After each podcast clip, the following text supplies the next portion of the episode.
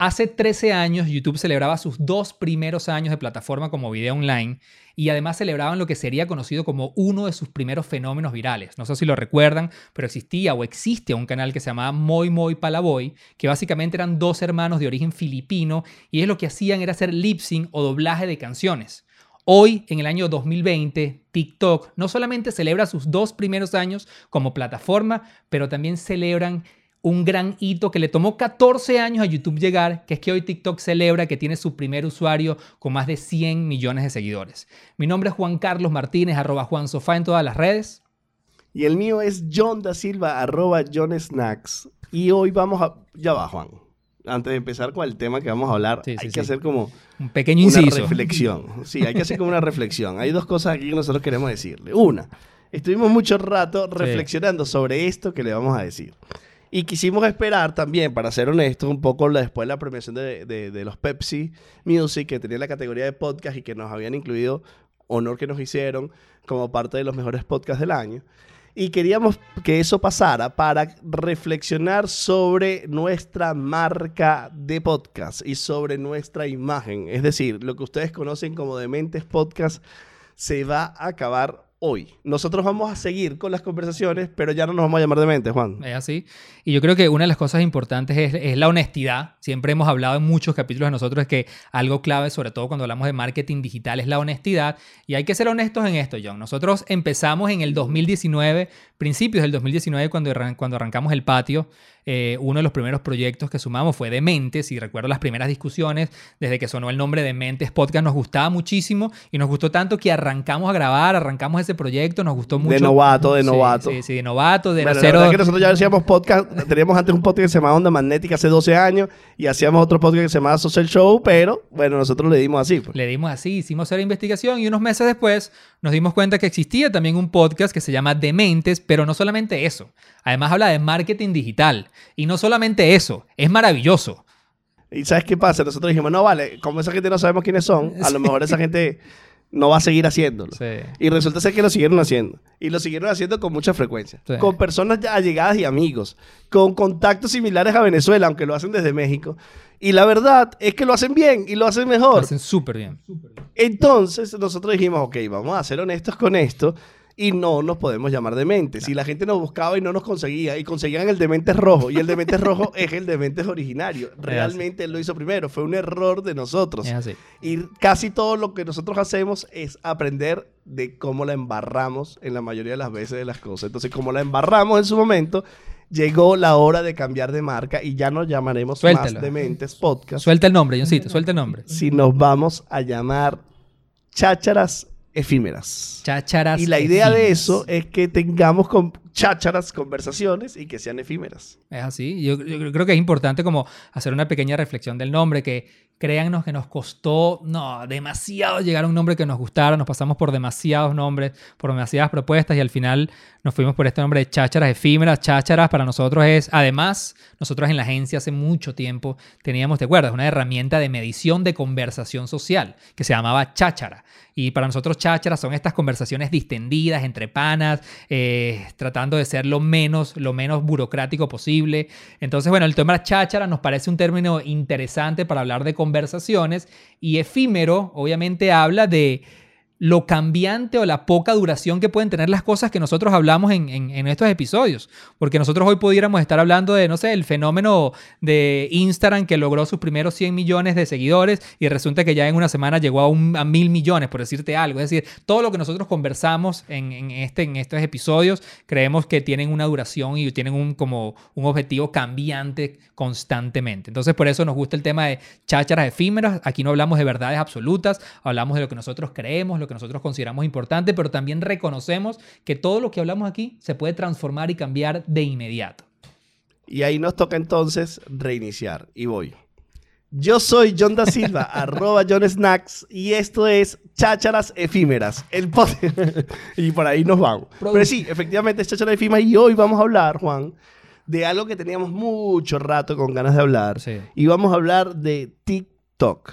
Y vamos a hablar de TikTok porque es brutal la cantidad de personas que se nos acercan con muchas dudas, muchas preguntas muchas reflexiones y además muchísimos creadores que nos, se nos acercan para reflexionar sobre cómo crear contenidos para TikTok. Entonces vamos a hacer una revisión del TikTok de hoy, del TikTok de que está viendo ahora y qué pensamos nosotros y qué vamos a hacer alrededor de TikTok. Yo, yo abrí el episodio John diciendo, porque a mí no me dejan de sorprender los números de TikTok, eh, habría el episodio hablando de, bueno, de, de, este gran hallazgo que ya ellos lograron como plataforma en tan solo dos años, porque eso es importante decirlo. TikTok es una plataforma que como TikTok existe desde agosto del 2018, pero para los que no lo saben, muchas veces esta, plataforma, perdón, viene de una plataforma que se llama Musical.ly. Esta plataforma que fue lanzada en el 2016, pero que en el 2018 una compañía que se llama ByteDance, ByteDance, que es una compañía china, adquiere Musical.ly por mil millones de dólares y para ese momento Musical ya tenía 100 millones de usuarios. O sea, 100 millones de usuarios tenía esta plataforma en el año 2018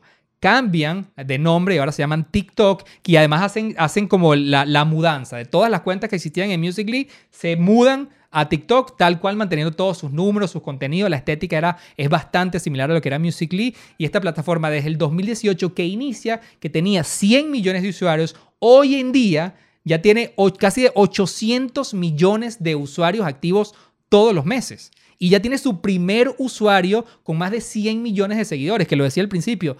A Instagram, a, perdón, a YouTube le tocó, le tomó 14 años en llegar a que una persona con un canal tuviera 100 millones de suscriptores, que apenas eso sucedió el año 2019 en esta guerra que tuvo PewDiePie con, ¿cómo se llama? La compañía esta china, que fueron los primeros que llevaron a 100 millones de usuarios. Bueno, no, no, compañía hindú. La hindú, perdón, eh, hindú, los hindú. Que ahora es la, la más grande del mundo. Ajá. Eh, que no me recuerdo cómo se llama, pero seguro el editor va a poner aquí el nombre en algún espacio en algún momento. Juan, para dimensionar ese número que dijiste, 800 millones, que suena algo grande, uno supone, pero uno saber si eso es grande o no, habría que pensar cómo compararlo. Y vamos a compararlo con el Instagram de hoy. Sí. El Instagram de hoy tiene solo 200 millones más. Es decir, solamente un 20%. De la mano de Facebook. De la mano de Facebook. De la mano de ese monstruo y hace muchos años más. Es así. Es decir, el volumen y el impacto que tiene TikTok es muy relevante por el crecimiento que tiene. Y yo te voy a dar, Juan, en este instante, una de mis primeras teorías de por qué es tan relevante. Vale. Y va sobre que su gran masa de usuarios está entre personas de 16 y 24 años. Y si nosotros pensamos y creemos en esta evolución de las generaciones y cómo la tecnología los afecta, probablemente estos son los realmente primeros nativos digitales que existen en la humanidad. Totalmente. Si bien es cierto lo que venían antes, este, los 24, 35, los millennials que, que ya no son jóvenes, este, son nativos digitales, de alguna forma todavía combinaban cosas y pensamientos y estructuras analógicas con digitales. Esta sí es una generación netamente digital y esto es una plataforma para esa generación. Entonces sus niveles de seguidores y de consumo y de, y de atencionalidad explotaron y ellos son los que están rigiendo la tendencia y los gustos, no de ellos, los jóvenes de, 14 a 24 años, sino las otras generaciones más grandes que están refiriendo a TikTok y a esos consumos para entender de tendencias, para entender de, de información, de moda, de las cosas que están sucediendo. Entonces, la mano y la batuta de estos señores que llama el marketing centennials, para mí es el gran detonador del impacto de TikTok. No significa que sin duda va a crecer en los 24-35 y en los 35-40. Y yo tengo, yo tengo una teoría ahí, John, y te, la comentaba al principio antes de grabar, que además, bueno, una de las cosas que se sabe es que la pandemia, de alguna manera u otra, ha beneficiado mucho también el crecimiento de TikTok, entre muchas variables que han beneficiado el crecimiento de la plataforma. Yo tengo una teoría que, la, estoy llamando como es, como el, el fenómeno tate quieto. Ese fenómeno tate quieto, a mí me gusta pensar en ese fenómeno, en ese momento donde los padres le daban a sus hijos un iPad cuando tenían una fiesta o un cumpleaños o estaban en un restaurante para que el niño se quedara tranquilo. Ese fenómeno tate quieto. Ese fenómeno está, se está replicando en estos momentos y es muy evidente en el momento de la pandemia. Porque ¿qué pasó durante la pandemia? Muchos de estos centennials estuvieron o están, o todavía están en sus casas durante casi nueve meses sin hacer nada. Y sobre todo los meses de marzo, entre marzo y junio fueron meses muy duros donde la mayoría de las personas en el mundo están todos totalmente confinados en sus casas. Y obviamente los padres estaban desesperados por tener a sus hijos en casa. ¿Y qué hicieron? Bueno, inmediatamente lo que les dieron fue acceso a un celular o acceso a una tableta. ¿Y esto qué hace? Que mucha generación centennial que no tenía acceso a la plataforma debido a este lockdown, debido a este tiempo muerto que necesitaba de alguna manera entretener a mis hijos, ahora tienen el dispositivo para sumarse. Yo pongo el caso, por ejemplo, yo lo hablábamos al principio de, de tu hija, de Mariana. O sea, Mariana hasta hace un año no tenía celular, eh, ella no se unía a TikTok y en estos días que tuvimos, bueno, un, espacio de vernos, eh, Mariana ya tiene celular y lo único que hacía es estar pegada totalmente a TikTok. Es decir, una vez ya yo tengo el dispositivo, ¿a dónde me voy a sumar? A la plataforma que sé que donde está toda mi generación, que en este caso es TikTok. Esto ha hecho ese fenómeno eh, tate quieto junto a ese fenómeno Mariana, súmalo a la cantidad de centennials en el mundo que replicaron eso. Imagínate la cantidad de usuarios que se sumaron en la pandemia a esta plataforma. Y eso no, no, es la primera vez que lo ve la raza humana. Ya pasó en la televisión. Cuando salió la televisión, la televisión era la tecnología utilizada para los padres para ponerlos a los niños para tranquilizarlos. Hay una vía preocupación. Los baby boomers son los que hicieron esto. Había una preocupación porque eh, se, pensaba que podría tener un efecto en el desarrollo intelectual de los individuos por los cambios de tiempo, por las velocidades de, de evolución que plantea la televisión, que que no tiene el tiempo como lo vivimos los seres humanos, sino tú puedes ir al futuro al pasado o pasan las cosas más rápidas. Y obviamente esa, evolución tecnológica, ese efecto tate quieto, este, sucedió también en la televisión. Pero más allá de que una plataforma sea usada, hay que, hay que discutir, Juan, por qué son las razones de que pensamos que tiene el impacto de uso. Porque sí, lo usaron los 18-24, pero yo te tengo que reconocer que soy un 43añero, que soy hiper fan de, de, TikTok, que mi consumo de TikTok sube cada vez más este, y cada vez más desplaza el tiempo dedicado a Instagram como segunda plataforma y Twitter como tercera plataforma en mi dispositivo celular. Y, déjame reflexionarte sobre por qué creo que es, Juan. Es lo aburrido, y lo ponía en un Twitter estos días, que estoy de la gente que sigo.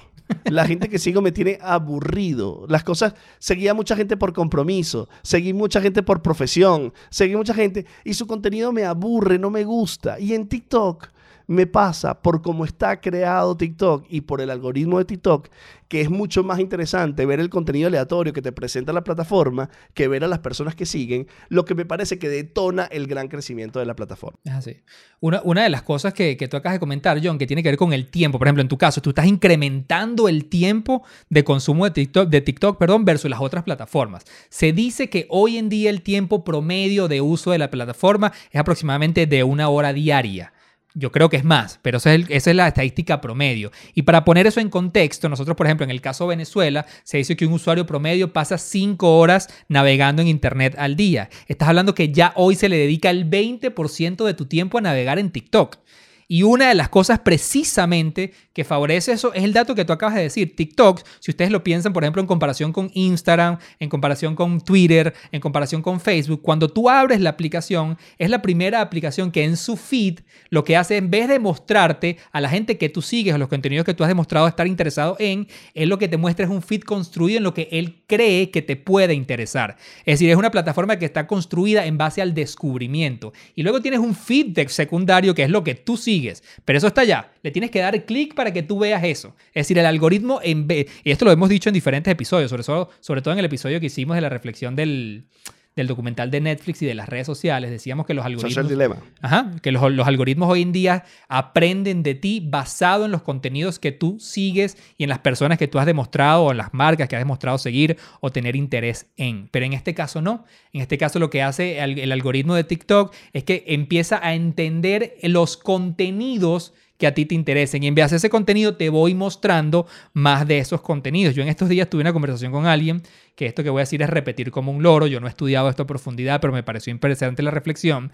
Esta persona decía, cuando hablamos de TikTok, me decía, te voy a dar un consejo. Esto es un creador de TikTok. Y decía, no te metas en TikTok después de las 10 de la noche porque te garantizo que vas a estar por lo menos hasta las 2 de la mañana navegando. Si tú haces ejercicio en Instagram, probablemente tú empiezas a navegar en Instagram a esa hora y ya al tiempo ya se te consumió todo el, todo el contenido que, bueno, de repente que quieres consumir en ese momento o comienzas a caer en un loop. Eso no te va a pasar nunca en TikTok, porque TikTok lo que hace, además ya hacía una reflexión interesantísima, decía que el algoritmo de TikTok cambia en algún momento en las noches. Durante el día, él está viendo los contenidos con los cuales tú estás consumiendo, en los cuales has pasado más tiempo en pantalla, y en las noches comienza a darte más contenido de ese contenido que tú dijiste en el día que te interesaba o en el cual estuviste expuesto mucho más tiempo. Es decir, es una plataforma con el loop perfecto de mantenerte encadenado al contenido y de descubrir contenido nuevo, cosa que lo hace muy adictivo e interesante y creo que te ha tenido un impacto muy, muy, muy, muy evidente en los números y crecimientos de esta plataforma. Para hacerlo muy obvio para todos, voy a hacer un pequeño ejercicio. Cuando nosotros vamos a YouTube, nosotros la mayoría de las cosas vamos a responder a una búsqueda. Es decir, vamos a ver cosas que vamos a buscar. Bien sea proyectos o programas en concreto, o bien sea un tema de interés. Y a partir de allí vas a explorar. Ejemplo, si yo quiero eh, eh, ver eh, un podcast, pongo el nombre del podcast y lo veo. Si quiero ver una receta, pongo la receta y lo veo. Eso da por parámetro inicial mi necesidad de buscar un contenido. Cuando yo me veía, cuando yo me iba a la televisión, yo pongo un canal de televisión a ver qué hay. Entonces yo no voy necesariamente a buscar un contenido, a menos que sea un evento en vivo, una programación preestablecida que yo específicamente voy a ver, sino que yo voy a ver qué me proponen ellos allí. ¿Dónde quiero conectar ese ejemplo con lo que quiero decir de TikTok? Es diferente ver el feed de Instagram o de Facebook o de Twitter, donde él me va a mostrar a la gente que yo sigo, que, además con la cual yo tengo cierta relación de relevancia en esos contenidos porque he interactuado, a una plataforma donde me voy a mostrar cosas que yo voy a descubrir. Mi sensación de TikTok es, déjame ver qué hay por allí. Y de pronto me pone algo fantástico de fútbol, que soy fanático de fútbol, Luego me pone un tipo que me encanta que sigue, que está hablando algo por ahí de inglés, pero luego me pone un tipo de humor que ni conozco y lo descubro y me encanta y no hubiera llegado nunca a él. Entonces la sensación de descubrir para mí es un detonador de atencionalidad y de estar pegado a la plataforma. Y el tema de la transformación, porque estamos como identificando las claves del éxito y aquí dimos como una de ellas. Y la otra es la sencillez de la capacidad de la creación de contenidos. La plataforma está el app tecnológicamente está brutalmente hecho para que sea sencillo producir un video muy rápido, bien editado, con efectos, que se vea muy bien que era lo brutal y lo que amenaza el desarrollo de contenidos, por ejemplo, para YouTube, que necesita ser un editor, un creador, un iluminador. Este, entonces, la capacidad de edición que están, que están creando las personas, con lo que la plataforma ofrece, hacer videos muy sencillos, muy claros, potencia la capacidad de creación. Y eso además hace que haya mejores contenidos, mejor creados y más frecuentes contenidos, por lo cual eso también hace que la dedicación y el consumo sea superior.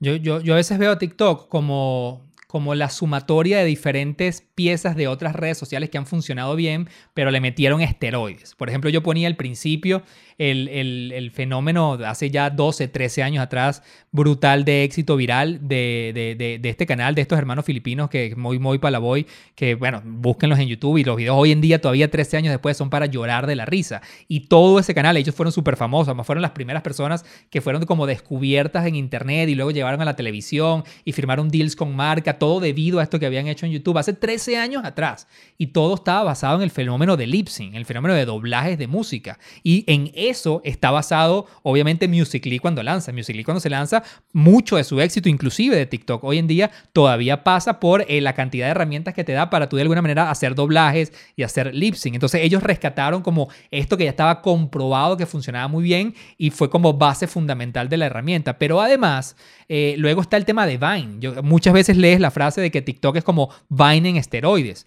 porque Vine en su momento, en el momento cuando ellos desaparecen o cierran en el 2016, eh, muchos creadores de contenido extrañan ese formato de hacer videos de corta duración, pero que me permite, es como ese reto creativo de cómo yo voy a utilizar 15 segundos, 16 segundos, en el caso de Vine eran 6 segundos, cómo yo voy a utilizar en este tan poco tiempo este reto creativo para comunicar una historia o hacer vivir una idea. Entonces yo creo que además ese fenómeno de que te permite TikTok, de con los 15 segundos de música, tú puedes hacer una pieza, además puedes hacer un acting, además puedes demostrar la capacidad que tienes de baile, porque TikTok está montado en sus pilares, en estas variables que históricamente al ser humano le han llamado la atención, que es la música, el baile y la capacidad de hacer sonreír o reír a otros. Entonces, ¿cómo no va a funcionar? Aunque está evolucionando y transformándose. Ese fue su base, pero viene una transformación. Y aquí hay el tercer punto, Juan, para abordar de por qué entendemos su crecimiento y su evolución.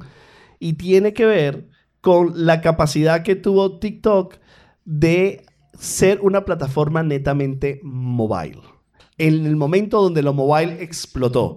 Es decir, esta plataforma hace ocho años no tenía sentido porque no hubiera, no, hubiera existido en el mundo masa de gente con capacidad de tener en su mano data para publicar, data, eh, capacidad de grabar, capacidad de editar en un solo dispositivo como es el celular. Entonces, el mobile y la potencia y el crecimiento del mobile además está detonando el crecimiento, obviamente, de TikTok como una plataforma nativa mobile, porque realmente su consumo es 100% mobile. Entonces, esas son como las tres variables que nosotros interpretamos como que son el gran detonador de que TikTok sea la potencia que es y tenga hoy día 800 millones de seguidores, que cuando nosotros empezamos a hablar de esa data, ¿qué es Ah. lo que sucede inmediatamente después? Bueno, ¡Pum! marcas, medios se interesan. marcas, marcas. The Washington Post se, pone, eh, muchos medios importantes empiezan a construir y las marcas, como Sí. tú acabas de decir, se empiezan a interesar.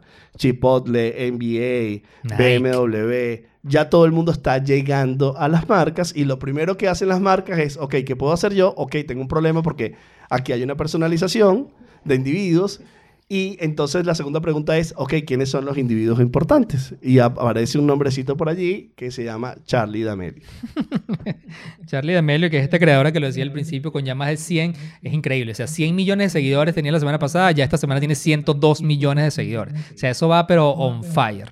Y yo creo que Y cuando, Charlie... tú, y cuando tú veas esto, tiene ciento y pico más. Probablemente, probablemente. Yo creo que Charlie D'Amelio, además, que ha tenido múltiples acuerdos con marcas, pero uno de los que más destacan es esta campaña que acaban de lanzar con Donkey Donuts, que además, desde la perspectiva de Donkey, a mí me parece extremadamente brillante lo que hicieron, porque no solamente te estás casando o te estás aliando con, eh, yo creo que uno de los medios más importantes en este momento en los Estados Unidos, estamos hablando de 102 millones de personas conectadas todos los días, pasando 2, 3 horas en su cuenta y en sus contenidos que ella produce.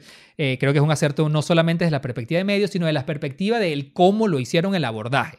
Una de las cosas que no sé si la gente sabe es que, por ejemplo, Charlie D'Amelio, antes de casarse con Donkin, eh, ella siempre se ha demostrado ser una fanática de la marca. O sea, uno Sí, vale, vale sí. la pena que busque el Twitter de ella, en su, en, en- perdón, en su cuenta de TikTok de hace muchos meses atrás. Es decir, Donkey Donut tuvo la capacidad de identificar, ya va, pero ella no solamente tiene esta cantidad de personas, pero además ella realmente es fanática de nosotros. Y además lo casamos con un interés que tenemos, es como si yo trabajara en Donkey. Y es que Donkey Donut lo que estaba buscando en este momento, por todo lo que estamos viviendo, es la descarga de su aplicación.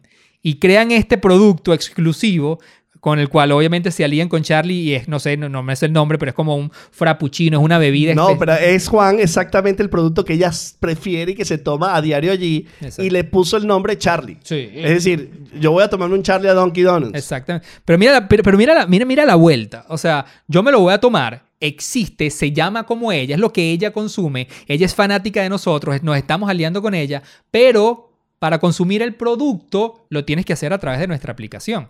Y obviamente, tú lo acabas de decir, uno de los grandes éxitos de eh, TikTok, obviamente, es que es una plataforma netamente nativa mobile. Entonces, que yo de una aplicación tenga el acceso directo a descargarme otra aplicación es maravilloso, es magistral. Entonces, ese producto solamente lo puedes consumir a través de nuestra aplicación y ahí, es como el match perfecto de ideas. Y hay que reflexionar que en, en TikTok, en esa edad nativo digital, el fandom es otro rollo. Es emocional O sea, a el tres fandom tablas, es sí.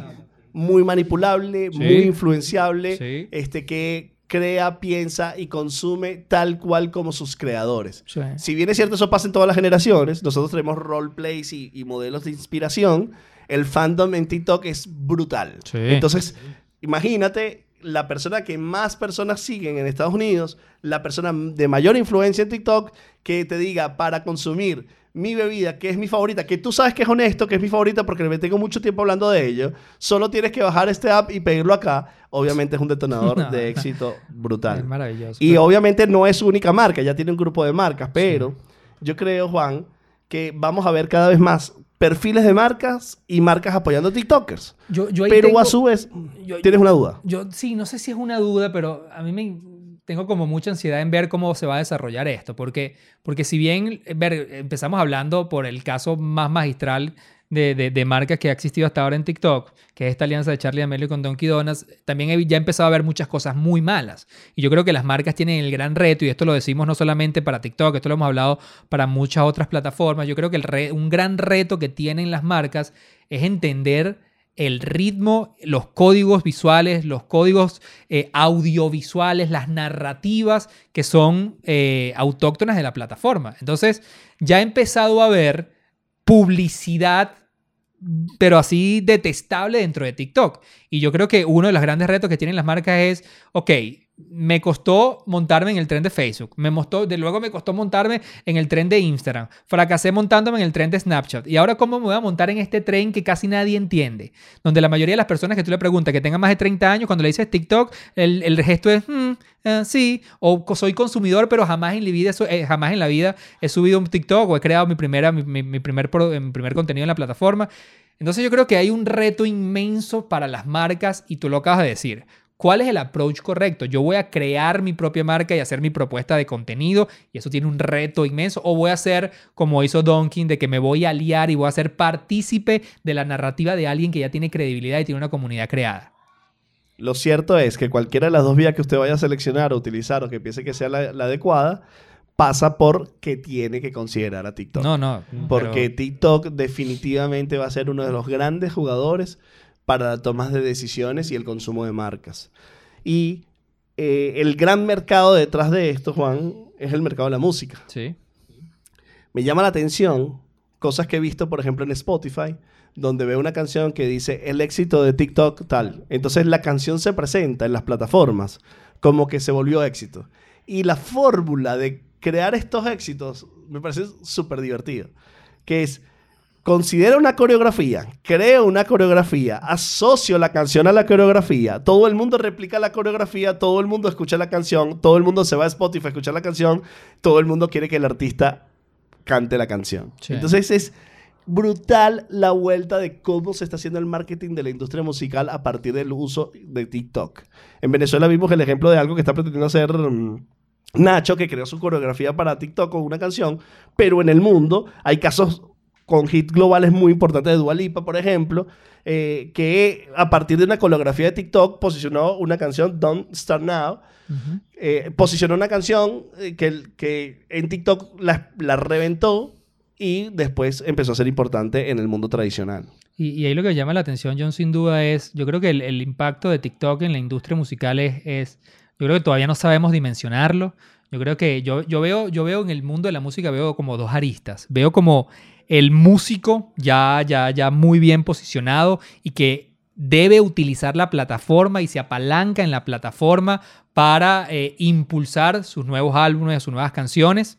Pero también está TikTok para el músico que ve en esta plataforma una ventana para ser descubierto. Como, cosa como ya ha pasado muchísimo en plataformas anteriores. Justin Bieber saliendo de YouTube, Shawn Mendes saliendo de Vine. Este, y ya hay varios raperos inclusive que han sido firmados durante la pandemia que salieron y fueron descubiertos en la, plataforma de TikTok. Porque obviamente el pilar fundamental en estos momentos sigue siendo uno de los pilares fundamentales es la música. Es este catálogo infinito que tiene, que tiene TikTok que te permite utilizar hasta 15 segundos de la canción que tú quieras, que, que desees utilizar. Además tú te conviertes el protagonista de la canción eh, y de esa pieza que tú vas a hacer. Entonces yo creo que, que entender TikTok desde la perspectiva musical como este, como este, para mí hoy en día TikTok es como, no sé, si habláramos de Sony o Virgin en los años 90. O sea, realmente tienen el poder de, de, no solamente exponenciar, de exponerte, perdón, a una comunidad, sino también tienen el poder de que las grandes firmas de música te descubran. Por ejemplo, yo pongo el caso de Jennifer López.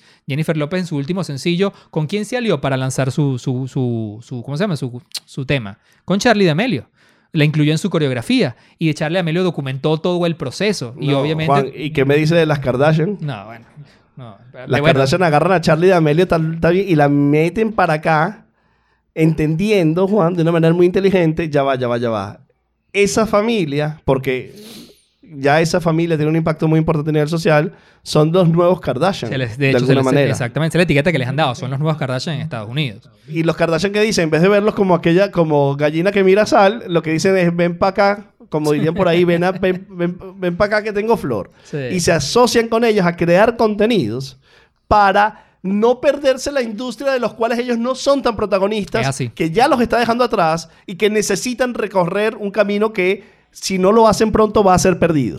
Entonces, obviamente eso te dice la dimensión de la importancia de la comunicación de TikTok cuando tú ves estos grandes players apostándose a la plataforma. Y yo creo que todos estos son indicadores, John, de que, como tú le decías ahorita muy bien, yo creo que estos son indicadores, o sea, cuando vemos a grandes artistas, cuando vemos a, cuando vemos grandes personas del entretenimiento, cuando vemos a los grandes late shows en Estados Unidos, como Jimmy Fallon, que Jimmy Fallon ya ha invitado a Charlie Amelio por lo menos, por lo menos dos veces a su show, o sea, cuando ya vemos todos estos indicadores del, gran, del mundo del entretenimiento en general, poniendo todos la lupa en esta plataforma y en sus creadores, yo creo que esa excusa que he escuchado últimamente de muchos creadores exitosos en otras plataformas de que yo no me voy a unir a TikTok porque yo no quiero bailar, yo no sé cantar, yo no quiero hacer doblaje. Yo creo que ese mito hay que ir derrumbándolo. Eso es como si hace 5, 6, 7 años la gente dijera, no, le hubiera dicho, no, yo no me voy a unir a Instagram porque yo no soy fotógrafo. Obviamente lo que hay que entender es que esto sí, sí es una plataforma que nació muy fuertemente apalancado en los pilares de la música, del baile y del doblaje. Hoy en día es una plataforma donde hay más de 800 millones de personas poniendo sus pupilas durante más de 2, 3 horas al día en la pantalla y consumiendo los contenidos ahí. Y es una plataforma para contar historias, como todas. Y además que tiene una cantidad de recursos y de capas narrativas que tú le puedes colocar a la historia que quieras contar, que la va a hacer mucho más digerible, mucho más dinámica, por ende con mucha más conexión con la audiencia que quieras hablar. Entonces, para mí no hay excusa hoy en día. Yo veo contenidos en TikTok de humor que son fascinantes, contenidos de learning que son fascinantes, learning de negocios, learning de idiomas, veo contenidos de fútbol que son fascinantes y entonces sencillamente suponer que hay que ir a TikTok para bailar no es la respuesta. Puede ser que lo hagas y funcione, pero no es la única posibilidad que tiene la plataforma lo que puedes hacer. Y yo creo, Juan, que hemos destacado todas las potencias que tiene la plataforma, pero vamos a reflexionar un par de cosas sobre dos amenazas que tiene la plataforma que tiene que ver con el control parental por la cantidad de información y, los niños. Y nosotros hablando con, con TikTokers, eh, eh, hay una, como una reflexión que ellos dicen que TikTok tiene como diferentes lados, ¿no? Y tú estás dentro de un lado. Tú no, cuando estás dentro de un lado no ves los otros lados. Este, y eso tiene que ver con el tipo de consumo de contenidos que hace y que te muestra la plataforma. Eh, es la forma de traducirlo mm, coloquialmente. Y luego hay unos lados de algunos espacios de contenidos depresivos, este, complejos, por lo cual, dependiendo del nivel, o sea, del nivel de maduración que tenga el individuo que está viendo este tipo de cosas, probablemente va a necesitar apoyo y guía este, o control parental sobre el consumo de estos contenidos. Pero tal cual como en Instagram, como en YouTube, como en la televisión, como en la calle. O sea, pero sí necesita una atención porque hay una probabilidad mayor de consumir contenidos de un solo tipo que puede transformar la realidad y la verdad. Yo creo que, o sea, coincido contigo que ese reto lo tienen todas las plataformas sociales, pero obviamente en el caso de TikTok lo hace mucho más alarmante porque hay una masa más grande de generaciones jóvenes. O sea, lo, decíamos al principio, el, gran porcentaje de usuarios de esta, de esta, plataforma es la generación Centennial. Son personas que todavía no, no, tienen como muchos criterios formados a la hora de los grandes temas, eh, sobre todo los temas de, la de, temas de depresión. Hay muchos temas de suicidio, hay muchos temas de, que, que ronden que son peligrosos y yo creo que eso es una de las grandes alertas que la sociedad y muchos de, las, de, las, de los expertos en redes eh, están alertando sobre la plataforma TikTok. Y luego, y luego está, eh, está el otro tema, John, que es el tema de la seguridad de data. Que, bueno, por lo cual estuvieron súper, súper amenazados y a punto de ser baneados en Estados Unidos. Eh, ese tema, bueno, se resolvió favorablemente para la plataforma, pero bueno, hay, mucho, hay muchos huecos vacíos, hay muchos espacios grises eh, en cómo TikTok está manejando la data de los usuarios, que bueno, ya lo hemos hablado en muchísimos episodios sobre cómo hoy en día las plataformas deben tener realmente sus protocolos y sus, sus, como sus sistemas de seguridad muy bien blindados y muy claros para el usuario de cómo ellos manejan la data de, nosotros, de todos los usuarios. Y Juan, eh, reflexionar que vea usted nuestro último episodio eh. y a su vez también eh, vea el documental de Social Dilemma porque lo que allí sucede sobre la estrategia de desarrollar la navegabilidad y la entrega de contenidos para que tú le dediques atención en TikTok está exponenciado al nivel de la búsqueda de generación de vicio.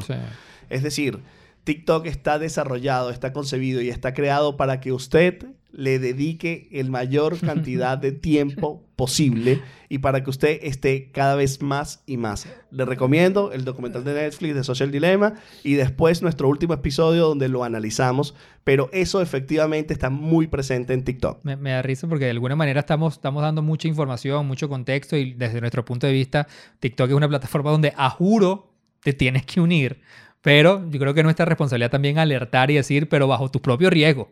O sea, tienen que estar conscientes que la plataforma de alguna manera está creada para enviciarte. Y de hecho, se cree que el algoritmo de TikTok no tiene, no tiene comparación con el de Instagram o con el de Facebook. Dicen que es mucho más poderoso en términos de aprender qué es lo que realmente te gusta para mostrarte en un loop infinito ese tipo de contenidos. Y bueno, a mí me pasa. O sea, yo agarro TikTok a las 11, a las 2 de la noche y me pueden dar fácil las 3 de la mañana y eso es para arriba, swipe arriba, swipe arriba.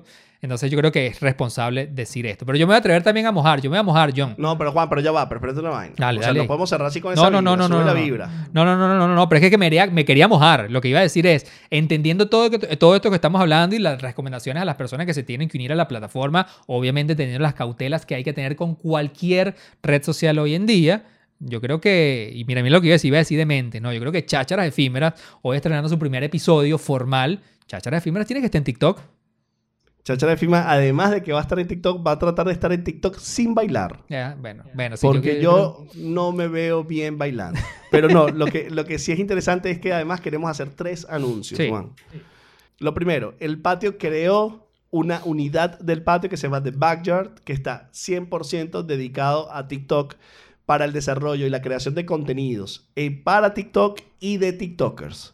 Aquí lo que vamos a hacer es potenciar los contenidos que nosotros nos gustaría hacer para TikTok, co-creando con los talentos que hoy día existen y con nuevos talentos. Y esto, esto es importantísimo porque vamos a estar, bueno, estamos en búsqueda de asociarnos, de aliarnos con muchos creadores en TikToks. Ya eh, hace poco firmamos nuestra primera, como la mejor manera de decirlo, nuestra primer partnership con un TikToker venezolano que se llama Vixa, eh, que por cierto por, próximamente va a celebrar ya, va a ser un evento en Zoom celebrando sus 300 mil seguidores. Ya llegó a 300 mil seguidores en TikTok y tiene, ¿tiene cuántos meses creando contenido? Tiene apenas, creo que son Ocho seis. meses por ahí, sí, Seis, sí. sí, seis, ocho creando contenido y ya está celebrando 300 mil seguidores en TikTok y ella se está sumando. eh, es, es el primer talento que se suma a The Backyard en esta unidad de TikTokers en, en el patio. Y el segundo anuncio que queremos hacer es que de la mano también de Vixa vamos a lanzar nuestro primer, y esto es un formato que, bueno, que creamos eh, recientemente. en Creo el que, es, creo que es innovador para Latinoamérica, Juan. Bueno, vamos a, vamos a darnos el atrevimiento y, y el punto de- del punto de honor, que es el formato que se llaman talk shows. T-A-L-K, que es de talk shows. Aquí es talk shows. Es un formato exclusivamente que va a vivir en, en TikTok. Eh, son formatos, son shows que vamos a hacer. En este momento lo estamos lanzando de la mano de esta creadora Vixa y que lo estamos llamando talk shows. Y la idea es crear contenidos solamente para TikTok que además sean entretenidos, que planteen nuevas formas de contenido con mucho entretenimiento y diversión. En un minuto, Y, eso, un minuto tenemos Sí. para hacer eso.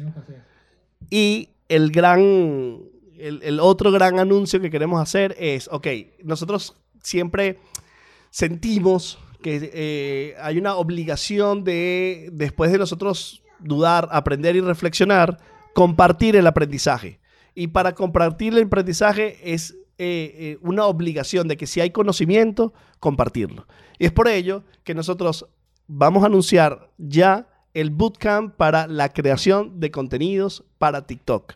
Este bootcamp va a suceder en la última semana de febrero y ya en la página del patiocontentstudio.com usted se podrá inscribir para ser parte de este bootcamp donde vamos a estar conceptualizando, creando y estructurando contenidos de TikTok de cualquiera de las personas que allí se inscriban para acompañarlos en esta experiencia de abordar esta red social con o sin bailes.